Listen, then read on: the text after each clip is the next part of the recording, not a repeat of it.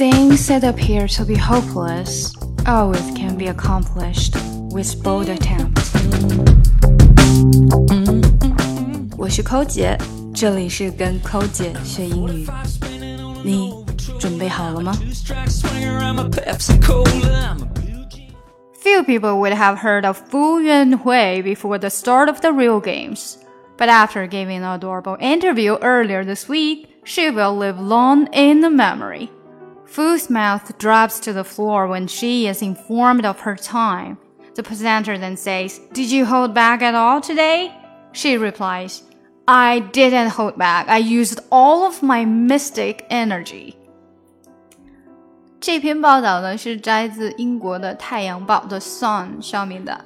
那大家最近应该经常会听到“洪荒之力”这句话了，所以我们今天就来聊一下这个“洪荒之力”到底怎么说呢？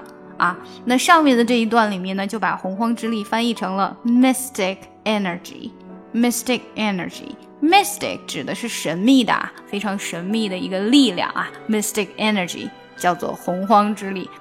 这篇报道其实里面有很多词都是我们平时说话会用的，我们来仔细的看一下。Few people would have heard of Fu 服务员会 before the start of the Rio games。这句话是说呢，在里约奥运会之前，很少有人听过傅务员会这个人。Before the start of the Rio games. Before the start of the Rio games，也就是在里约奥运会之前啦。But after giving an adorable interview。adorable interview 其实就可以用来表示呢，超级萌的、超级可爱的访问。好，我们用的超萌其实就是 adorable，adorable。所以后面的这句话是说呀，但是在做了一个超萌的访问之后啊，你绝对忘不了他的表情啦。But after giving an adorable interview earlier this week, she will live long in the memory. live long in the memory，在这里就是你绝对忘不了啦。什么东西 live long in the memory，在你的记忆里住很长时间，那是不是很长时间都忘不了呢？我们继续看，Fu's mouth drops to the floor when she is informed of her time。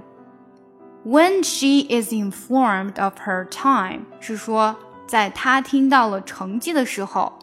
Whose mouth drops to the floor，哈，嘴巴掉到了地上啊，就是惊讶的下巴都要掉到地上了。继续，主持人说：“你今天是否有所保留？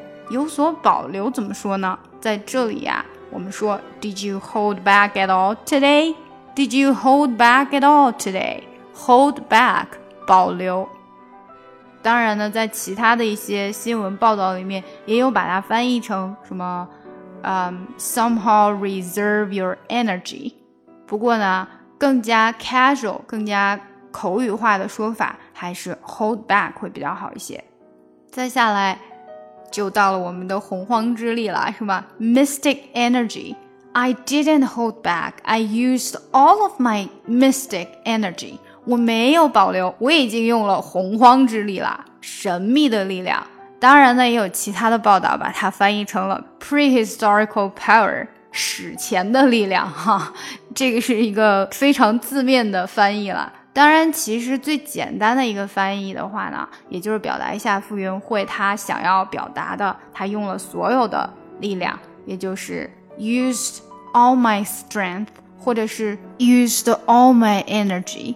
不过在这里，如果加一个 mystic mystic energy 的话呢，可能更加符合它本身的原意，因为洪荒之力嘛，所以它是一种神秘的力量。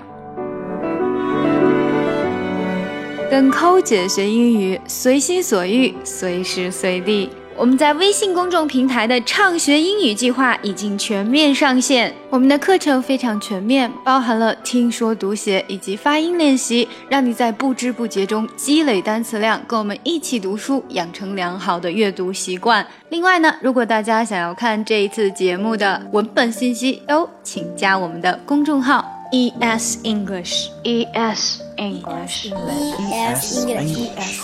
英语课堂 ES English, ES English ES English, Join us. Join us. 加入我们吧从今天开始跟我们一起说好听的。Once I was seven years old. My mama told me go make yourself some friends or you'll be lonely.